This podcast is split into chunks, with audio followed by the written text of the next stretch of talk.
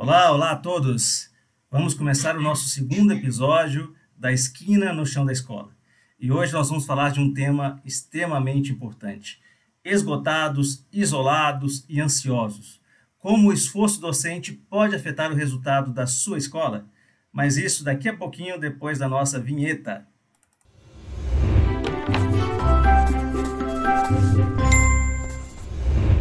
Ricardo, tudo bem? Boa noite. Como vai? Tudo em paz, Léo. Tudo tranquilo, cara. Boa noite, gente. Bom dia para quem é de dia, boa tarde para quem é da tarde e boa noite para quem é da noite. Nós aqui estamos gravando aqui na noite, né? 20 e poucas horas aqui em Brasília, nesse dia 8 de agosto de 2020. E vamos falar desse tema que é muito importante. E para ajudar vocês também, é, em relação a esse vídeo, nós preparamos aqui uma pauta que talvez possa ajudá-los né, no acompanhamento da temática. Então, nossa ideia nesse vídeo é apresentar uma questão de problema, qual o problema que envolve os professores e esse cotidiano de esgotamento, de isolamento que eles vivem, como isso impacta, obviamente, na escola e na entrega que eles fazem em sala de aula. Vamos falar um pouquinho sobre o contexto que esse, essa situação, esse problema agora se envolve a partir da situação da crise de saúde, da pandemia do Covid. Vamos dar algumas indicações sobre o que pode ser feito, algumas ideias, algumas reflexões, e vamos ponderar um pouquinho o que, que vem pela frente. Vocês estão vendo essas cores aí, nós vamos colocar essas cores no vídeo para vocês poderem localizar, e no canal do YouTube vocês terão esses capítulos divididos, e assim você pode é, escutar ou, ou ver o trecho que for mais interessante para você. Ok? Gente, então a gente começa com essa primeira parte da nossa conversa, que é sobre o problema, né? Qual o problema que os professores vivenciam nesse momento? Vamos pensar um pouquinho no título que nós colocamos aí, né, Ricardo? Professores cansados, professores adoecidos, professores desmotivados, professores muitas vezes despreparados, sem uma formação correta, sem uma trajetória correta é, é de formação, muitos professores, muitos colegas sem projeto de carreira, isso é extremamente relevante, sem um projeto de vida que envolva a sua profissão, que envolva a sua melhoria constante, né? sem adesão à profissão, a gente tem falado aqui muito naquele bordão, né? É, educação não é coisa para amador, né? Então, quando nós falamos isso, a gente evoca a necessidade do profissionalismo e tem que ter adesão à profissão, tem que ter o amor à profissão, tem que estar alinhado com essa, é, essa caminhada, né? E muitas vezes os professores também sem o apoio da gestão. Isso tudo, essa esse caldeirão com essas variáveis, obviamente, pode comprometer o futuro dos alunos. Isso é muito sério, porque a escola é, é a janela de oportunidade para os nossos alunos e para as nossas alunas. E, é claro, afeta a perenidade da escola, a continuidade da escola, né, a existência da escola. Ricardo, como é que a gente pode começar a refletir um pouquinho sobre esse tema? Eu penso, Léo, que uma, uma questão é que uma crise como essa intensifica tudo a dor e a delícia de ser professor, elas estão intensificadas. Quando você hoje percebe um aluno que no esforço dele, porque ele não tem acesso, e mesmo assim ele consegue aprender alguma coisa, isso tem um gosto especial. Mas também a dor e as dificuldades que a gente já vinha vivendo e passando na profissão são intensificadas. Então, uma primeira característica, tudo está intensificado. Nós colocamos a crise, a crise coloca tudo num alto-falante. E a gente tem que ter ponderação para fazer isso. E um jeito de escutar bem essa dor, esse desconforto, é entender que toda dor possui duas dimensões, Léo. Uma primeira é aquilo que nos toca, aquilo que vem de fora e nos toca. Por exemplo, ter que dar aula via computador ou não ter a conexão de internet adequada ou algo parecido. A segunda é como isso que nos toca nos afeta, Léo. Ou seja, tem uma dimensão que é objetiva e tem uma dimensão que é subjetiva do problema. E essas duas dimensões precisam ser enfrentadas. A gente precisa compreender as duas dimensões e, e enfrentar essas duas dimensões. Não sei o que, você pensa disso. Cara, isso é, é, é muito importante, né? E é importante quando você entende também uma outra questão. Eu, eu, a gente tem muito esses bordões, essas ideias que ficam martelando na nossa cabeça, aquela ideia sobre educação não é coisa para amador, e na sua fala me veio lembrando uma outra ideia, uma outra reflexão, né? Você não pode dar o que você não tem. E o professor não pode dar o que ele não tem. Se ele não tem energia, se ele não tem concentração, se ele não está em paz, como é que ele vai repassar isso para os seus alunos? Né? Se ele não tem a formação, se ele se a dimensão objetiva e subjetiva dele não está alinhada no seu cotidiano, como é que ele vai repassar isso para os seus alunos? Nós não estamos falando de uma entrega que é uma entrega pontual, a gente está falando de uma entrega que vai ser para o resto da vida, né? É aquela entrega que, depois de dada, vai acompanhar aquela criança na sua formação de futuro. Essa é uma questão Léo, que é de grande relevância. É, olha só, Léo, a, a Alicia Fernandes, ela, ela, que é uma psicopedagoga argentina, tratava isso com o tema da lamúria. E ela falava assim, olha, lamúria, ela ocupa o lugar do pensamento. Então, quando eu estou fazendo do problema uma lamúria, eu estou tratando ele de um jeito inadequado. Então, é fundamental entender essa dor. Ou como a Madalena Freire insiste, educar a dor. Professor é aquele que educa a dor. Nesse sentido, cara, eu acho que não existe, e eu vou falar uma coisa polêmica aqui, não existe mimimi. Para quem sofre, mimimi é sério. Ou seja, acolher a dor do outro, mesmo que seja para superar essa dor, entendeu? Mesmo que seja, então, para superar. Mas o primeiro movimento tem que ser de educar a própria dor. Se a gente não educa a própria dor nesse momento, a gente não dá conta de avançar. Com certeza. E aí entra talvez o papel do gestor também nesse processo de acolhimento dessa dor, né? nesse processo de encaminhamento, de ajuda, né? não somente porque isso é o que se faz dentro de uma relação humana, mas porque também isso é retorno para a escola. Né?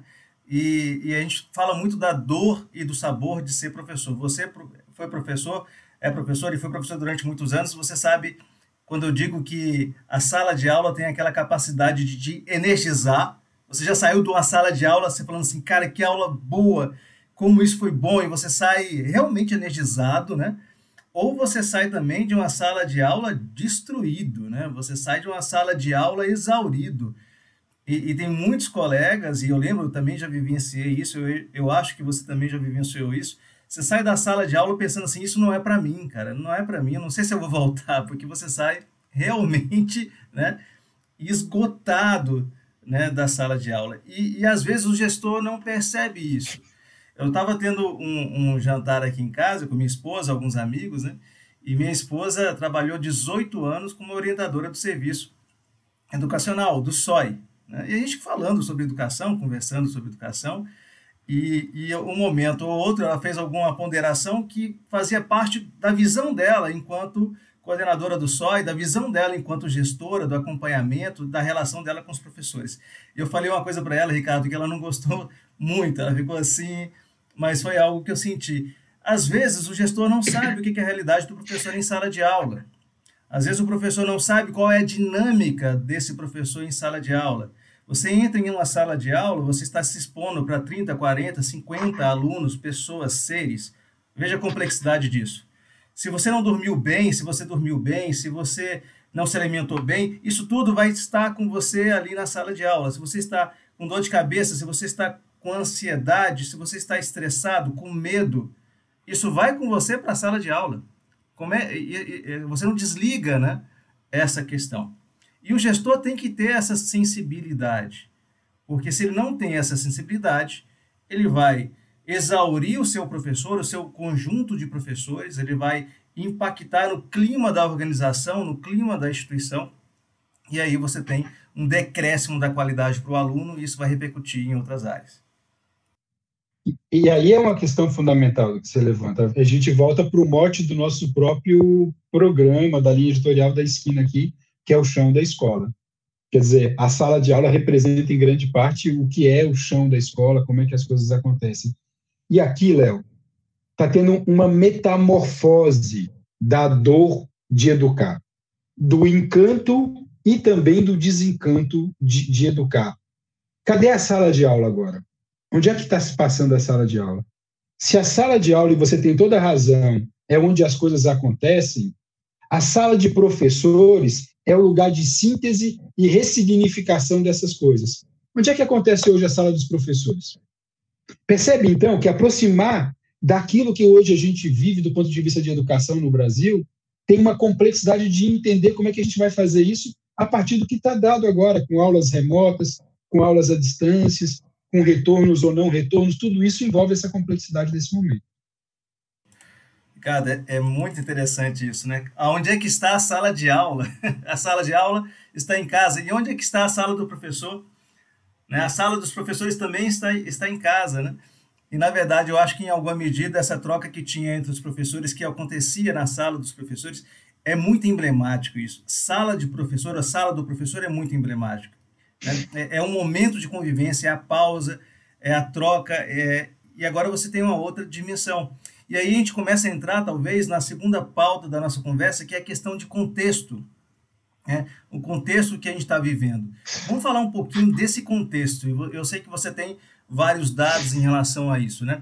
E para falar desse contexto, eu acho que é importante a gente pensar algumas questões.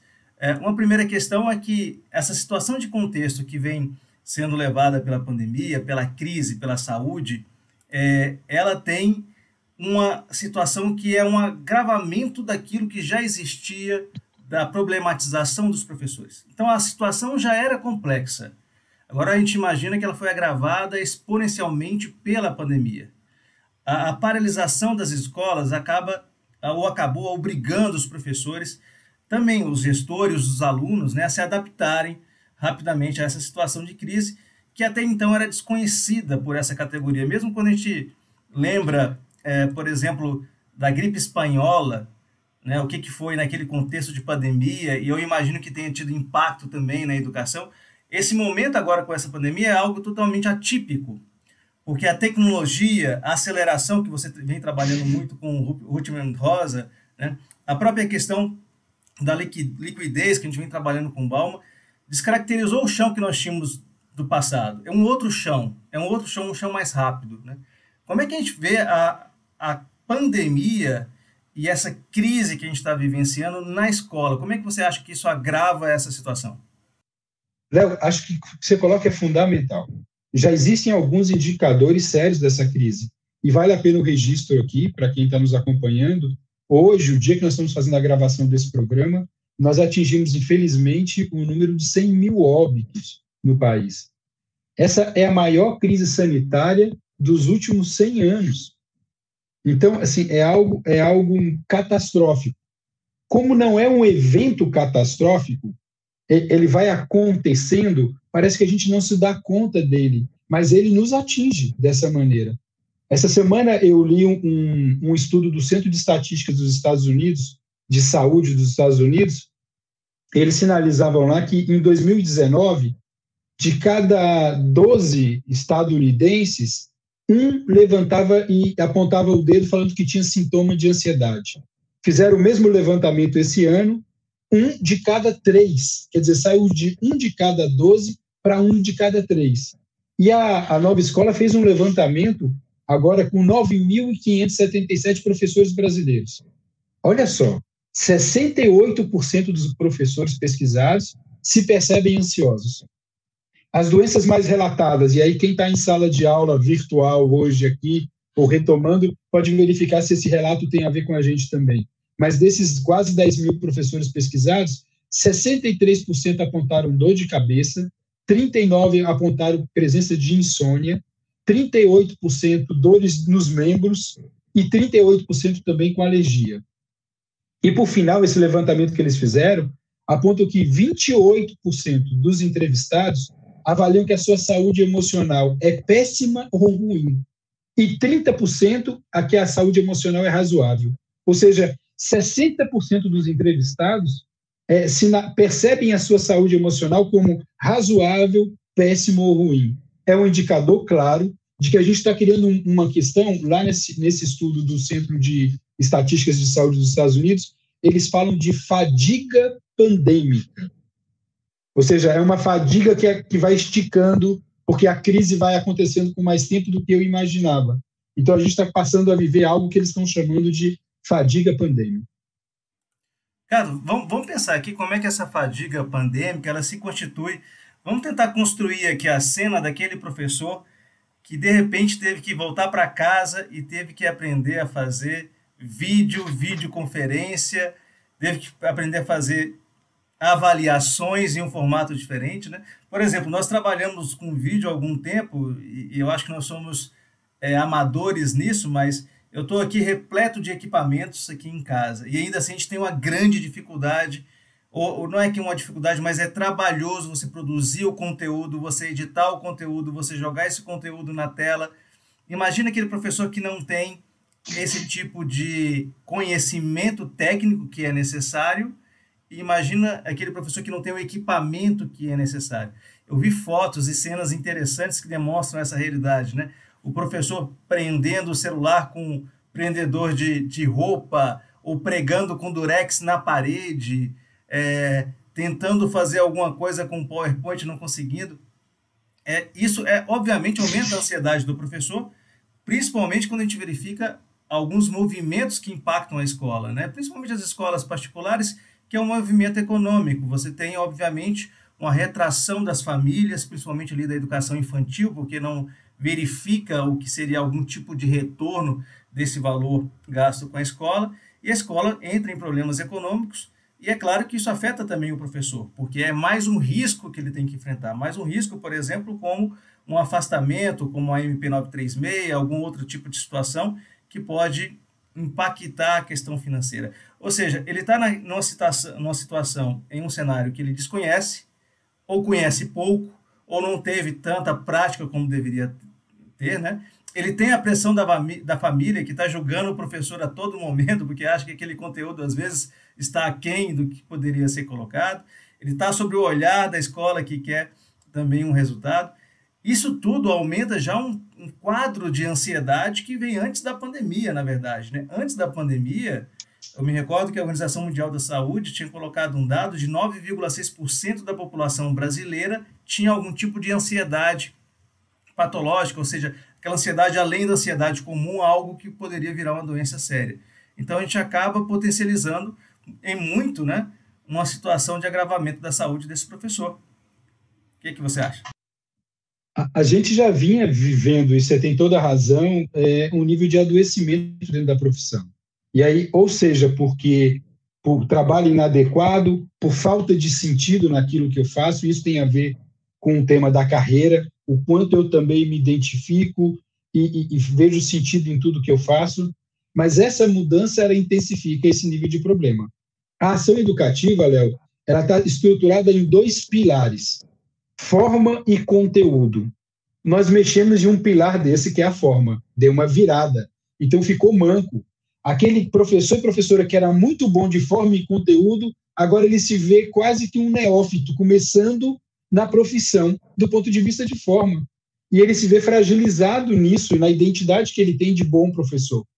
Porque agora ele se vê passando por situações de desconforto, de sem saber como é que eu comunico esse conteúdo, que eu penso que eu sei bem esse conteúdo e sei comunicar, mas agora eu mexi na forma da estrutura toda do que a gente costuma entender como aula. Então, é um desafio que a gente está enfrentando. É claro que é um desafio que pode nos mostrar também Coisas que eu achava que eram impossíveis de fazer, agora eu estou vendo que não são impossíveis. Coisa que eu achava que era impossível de deixar de fazer, eu posso aprender que não é impossível de deixar de fazer. Tem uma possibilidade de ganho se eu entender bem essa dor que eu estou sentindo.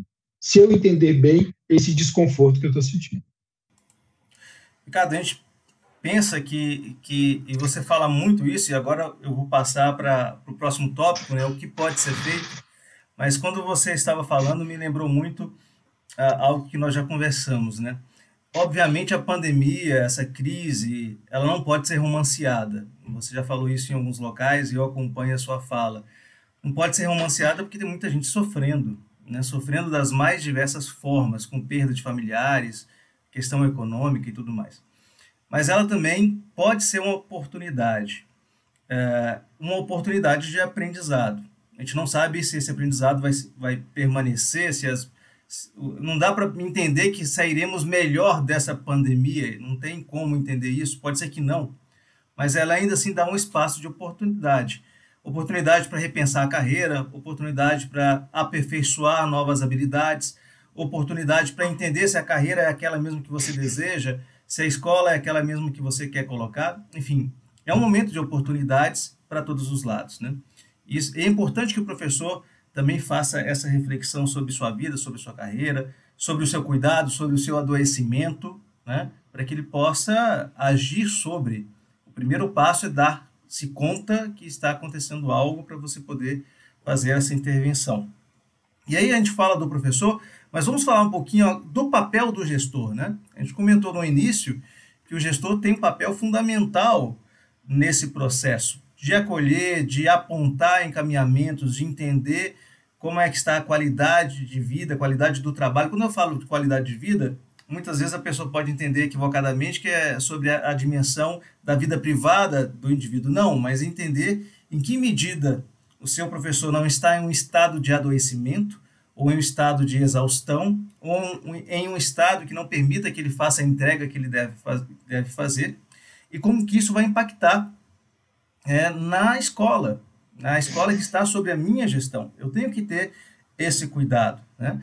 E no vídeo passado, no, no episódio 1, nós falamos um pouquinho sobre aqueles dois efeitos que são estruturantes que nós trabalhamos aqui é, na esquina do pensamento, que é o efeito esforço docente e o efeito trajetória docente. Eu queria explodir um pouquinho esses efeitos e eu queria te pedir que você comente como é que o gestor possa é, se utilizar desses efeitos para fazer um encaminhamento é, para o seu professor. Eu vou colocar na nossa tela agora, Ricardo, que é um exemplo é, dos indicadores que compõem o efeito esforço docente. Né? Então vamos pensar aqui, nesse caso aqui, eu tenho 33 docentes que são lotados nessa instituição. Essa instituição aqui é uma instituição de exemplo. Né?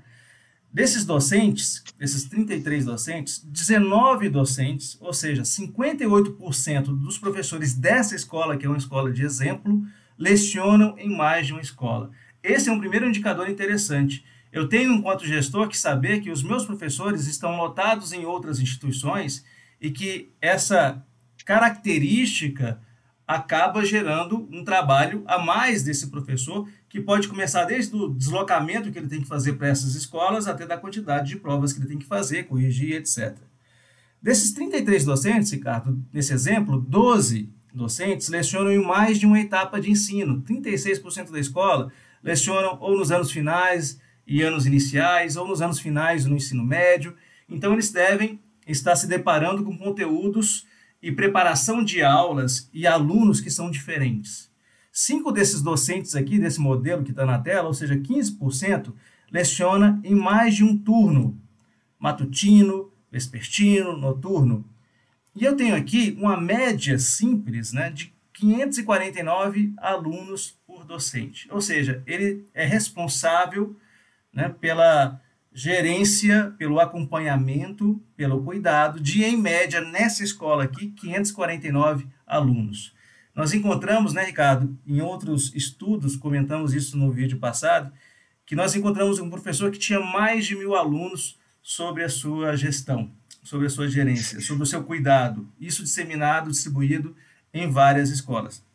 É claro que esse professor que tem uma quantidade enorme de alunos, que tem uma quantidade enorme de turnos, de etapas, de escolas, ele não vai conseguir fazer uma entrega adequada em todas essas escolas. Ele vai distribuir a sua energia.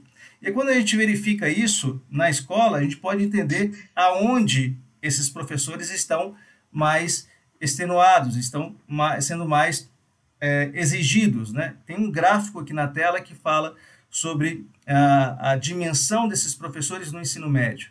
E vocês vão perceber aqui que nessa escola modelo, eu tenho aqui uma quantidade considerável de professores no nível maior de esforço, que é o nível 6.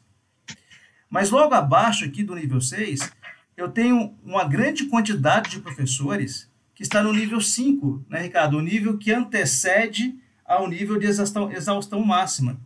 Nesse exemplo que nós tiramos aqui, em, em uma situação de, de tensionamento do trabalho, 80% dos professores estaria no futuro numa situação de esforço máximo na escola. Isso é muito difícil né, de você é, não perceber como algo que afeta diretamente a dimensão da entrega do professor. Não é possível um professor fazer uma entrega, uma escola fazer uma entrega para a família, para os alunos, com essa condição de tensão, de tensionamento com os professores.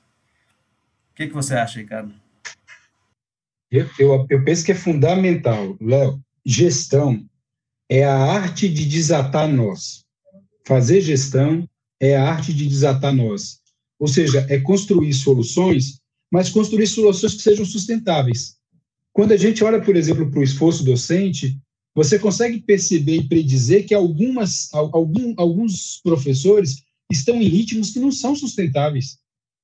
E olha que esse professor que está dando aula em vários colégios, em vários turnos, em vários segmentos, deve ser um bom professor, uma boa professora, senão ele não estaria possivelmente é, é, é sendo tendo, tendo tanto espaço também de atuação. Então aqui é algo contraditório, porque essa solução pode ser uma solução, mas ela não é uma solução sustentável. Aqui é fundamental ter uma coisa clara, Léo. Professor não é recurso para ser sugado ao máximo e não é custo para ser cortado ao máximo. Professor é estratégico para a aprendizagem. Nós temos que pensar condições e responsabilizar o professor também, porque ele é um agente estratégico no desenvolvimento da aprendizagem, que é o centro da ação da escola. Então, qualquer solução nesse campo do esforço docente tem que ser um esforço de sustentabilidade do trabalho docente, para que ele não gere adoecimento, não gere esgotamento e tenha resultado produtivo também disso tudo. Ricardo, e vamos pensar aqui né, no cuidado que o gestor tem que ter. Né? Aí o gestor olha esses indicadores e eu tenho aquele professor que geralmente assim existe e isso é muito comum, né? Aquele professor que é o professor que é como se fosse um astro das escolas daquela cidade, né? Aquele professor que né, é o showman, ele trabalha em várias escolas, mas por quê? Porque ele é muito bom e ele é muito bom na sua escola, ou ele é muito bom para a sua escola, mas você começa a perceber que ele está diminuindo o seu rendimento, que ele está diminuindo a sua capacidade. E quando eu falo de rendimento, não é rendimento para a escola, é rendimento para o aluno, para a sua sala de aula, para aquilo que ele vai atuar ali no chão da escola. O que, que esse gestor tem que fazer? A gente tem que falar com muito cuidado isso, né? Porque senão o gestor mais emocional, mais impulsivo, vai falar assim, não, vou mandar esse cara embora, vou tirar ele do meu quadro. E não é isso que nós estamos falando, como você colocou, né? é importante dar a chance, entender. Eu acho que identificar, dar-se conta que existe o problema é o primeiro passo.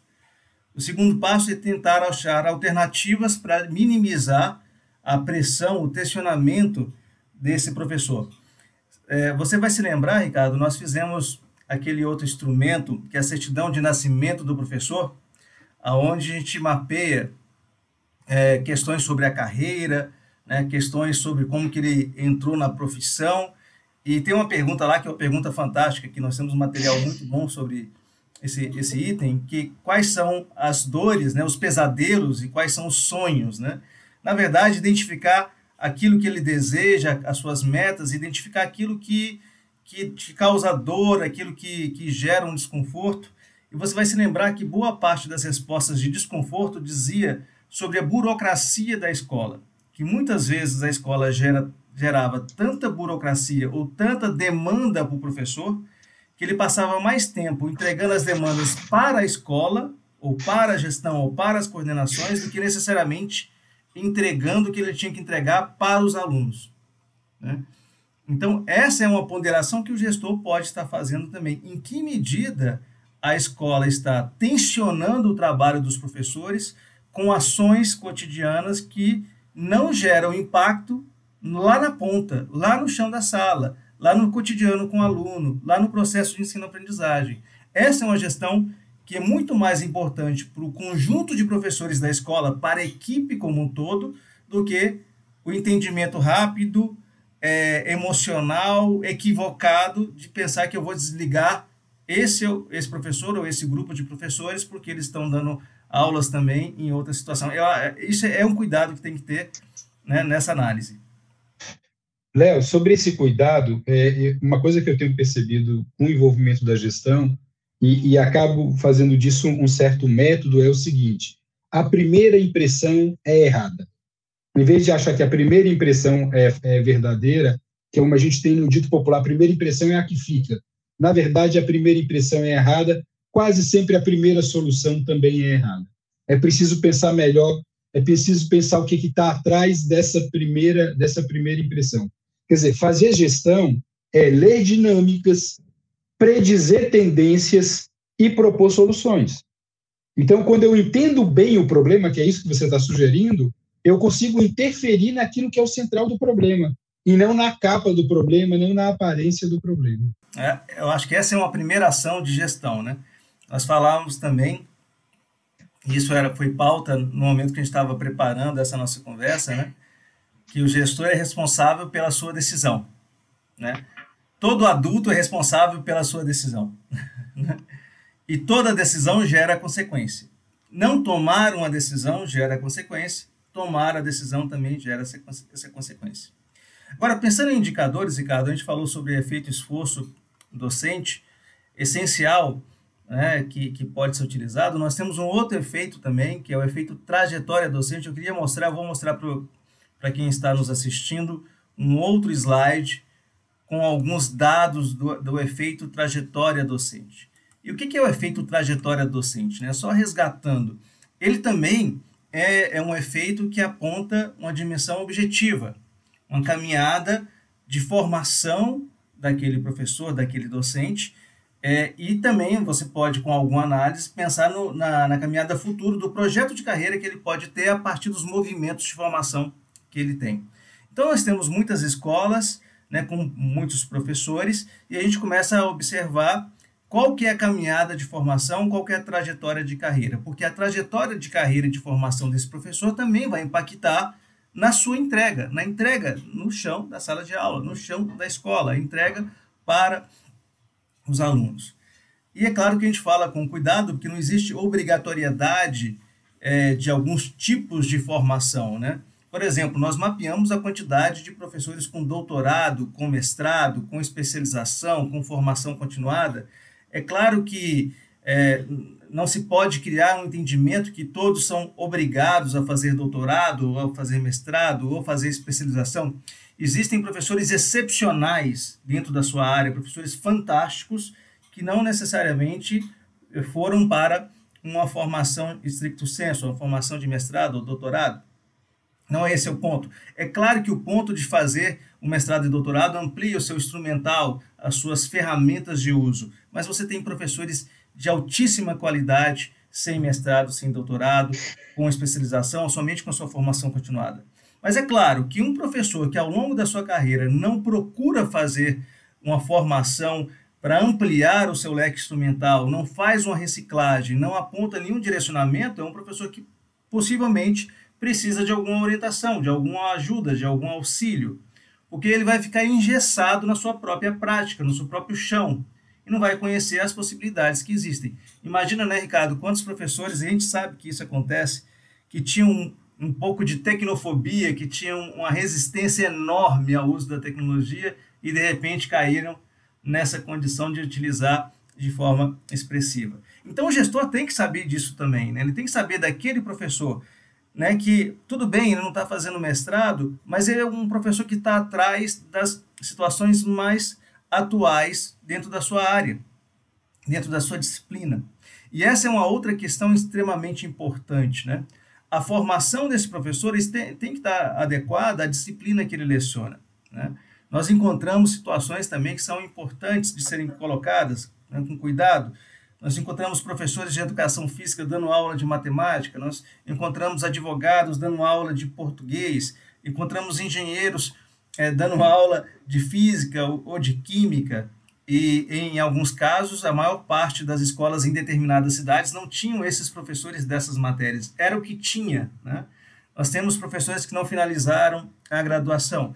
E é claro que cada professor desse, né, que talvez não tenha a formação adequada, cada vez que ele entra em uma turma em específico, ele pode, não necessariamente, mas ele pode gerar né, uma dificuldade a mais no processo de aprendizagem daqueles alunos porque ele não teve a formação adequada. Então, o gestor tem que ponderar a formação adequada do professor, primeiro porque é uma questão de norma, de legislação, e depois porque essa questão pode dar indícios importantes também de qual a perspectiva de carreira para esse professor. E ele pode ajudar nesse caso. Essa questão de carreira, eu acho que é uma situação extremamente interessante, é, é um tema que a mim me afeta muito como que o professor pensa a sua carreira né? a, a, construção da sua carreira, né? a, a melhoria contínua enquanto profissional. Você tem projeto de vida, você tem projeto de carreira, se você não tem uma projeção do futuro, de como a sua profissão vai estar vinculada com seu entendimento de realidade, eu acho que você vai se perdendo no caminho, e aí, novamente, a entrega é ruim, e a entrega do professor não é uma entrega simplória. A entrega do professor é uma entrega estratégica, porque, como eu falei, vai ser uma entrega que vai perdurar aí por muitos e muitos anos. Léo, eu acho que você me faz pensar essa relação entre o futuro e o passado e como é que a, o presente está no meio dessa, dessa confusão, ou seja, aquilo que eu projeto pela da minha carreira é o futuro e aquilo que eu já fiz da minha carreira, que é o passado, são essas duas dimensões da minha projeção e daquilo que eu já fiz que de certa forma condicionam o que eu faço. O que eu faço hoje, então ele é, é a, a moldura da prática do professor, ela, ela é construída a partir da projeção que ele tem, para onde ele está querendo caminhar, e daquilo que ele já fez. Então, vamos pensar a pós-graduação. A pós-graduação tem um efeito direto na docência quando o professor toma na sua pós-graduação a sua prática como objeto. Aí ele cresce bastante. Então, ele faz uma especialização, um mestrado, um doutorado, seja que curso for. Se durante essa, pós-graduação ele tomou como objeto a própria prática dele ou o conteúdo da prática dele, você vê um crescimento linear, de fato, nessa, nessa prática. Mas a questão que você levanta é fundamental. A, a trajetória é uma reflexão da seguinte maneira: tudo o que eu fiz está presente no que eu faço hoje. Entende isso? Tudo que o professor fez na sua trajetória se faz presente na forma dele agir. Então, para o gestor compreender a trajetória dos seus docentes, é fundamental para compreender a ação dele e ver que tipo de intervenção ele tem que fazer do ponto de vista de formação continuada, de ajuste de carga horária, de disciplina, de cursos formais, etc., para você recuperar isso. Então, eu lembro muito do Paulo Freire, né? Ele falava: a cabeça pensa por onde os pés pisam. Olha que, que excepcional, né? Quer dizer, se eu compreendo bem os meus passos, eu entendo por que, que eu penso o que eu penso, por que, que eu faço o que eu faço. Então, esse efeito da trajetória docente é fundamental para compreender. E aqui não é para julgar o professor, não é para falar que ele deveria ter feito A ou B, tal ou tal caminho. Não interessa, não existe professor ideal, não existe gestor ideal, não existe escola ideal. O que existe é o que a gente tem aqui na mão para trabalhar. Então, compreender a trajetória de cada um e o rumo que cada um quer dar na vida é condição inicial para fazer uma estratégia melhor para a intervenção do presente, que é função do gestor da escola e também que é função de cada professor. Se compreender para poder se pensar para que rumo vai dar na vida. Né? Ricardo, então vamos pensar um pouquinho agora, no nosso último bloco, né, o que vem pela frente. Nós falamos um pouquinho de alguns indicadores para o gestor, de alguns efeitos, nós falamos de algumas questões que são questões também estratégicas para o docente, para o professor, para a professora, né? E agora, olhando para o futuro, é claro, a gente não, nós não temos bola de cristal, né? Futurologia não é possível. Mas se você mapear o cenário, você consegue, talvez, antecipar alguns movimentos. E o movimento, talvez, mais importante que eu imagine agora, de, no curto prazo para a escola, é o retorno das aulas no pós-pandemia, o que quer que isso seja, né? esse pós-pandemia. Né? Porque talvez o retorno seja um momento mais complexo para o gestor e, consequentemente, consequentemente para o professor, para os alunos, para a família. Nesse momento, né, a escola vai ter que pensar sobre a segurança, sobre a saúde dos profissionais e dos alunos. Ela vai ter que pensar sobre a questão da carga horária, dos dias letivos que deverão ser repostos, né? Ela deverá pensar sobre as estratégias de reposição do conteúdo que vai estar atrasado. Estando o conteúdo atrasado, ela vai ter que pensar sobre as avaliações de larga escala, como o Enem, por exemplo, que está afligindo escolas e alunos. Né? Então, isso tudo é, é, são desafios que eu fico imaginando aqui que talvez não sejam sanados nesse ano e talvez não sejam sanados no próximo, ou talvez não seja sanado tão rapidamente como a gente imagina, porque talvez funcione como um efeito cascata, né? para alinhar isso tudo.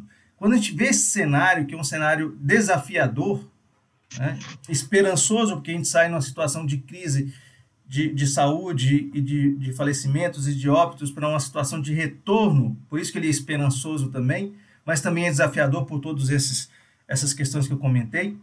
O que, que a gente tem que ponderar? Como que a gente tem que dosar a mão nessa caminhada aí? Eu penso que o, retorno é um sinal de esperança e o retorno mal feito agrava os nossos problemas. Por isso que o primeiro desafio da escola agora é dosar a ansiedade dela. Se a gente faz um retorno mal feito, antecipado, a gente agrava e estica e prolonga a crise, inclusive os seus efeitos de adoecimento e de morte. Então, nesse momento em que a gente não tem clareza dessas questões todas, eu, eu penso que há algum tipo de, de entendimento que é o seguinte: olha, gente, o segundo semestre, vamos usar aqui uma imagem que a gente tem usado já há algum tempo, é um segundo semestre de turbulência. E eu não posso ter na equipe do avião que é responsável pelo voo o desespero. Quer dizer, a família, os alunos esperam da escola alguma centralidade. Talvez esperem da escola mais centralidade do que esperam dos seus prefeitos, governadores, do, do presidente da República. Essa é uma hora de que nós, escola, temos que ser uma parte sensata. Nós precisamos voltar, precisamos voltar. Agora, nós vamos voltar da maneira mais segura, porque tem duas prioridades na escola: é viver e aprender. Se, se, se colocar em risco qualquer uma dessas duas, a escola deixa de cumprir seu papel. Então, aqui é a questão central: como fazer o retorno para que se mantenha e preserve a vida e garanta a aprendizagem?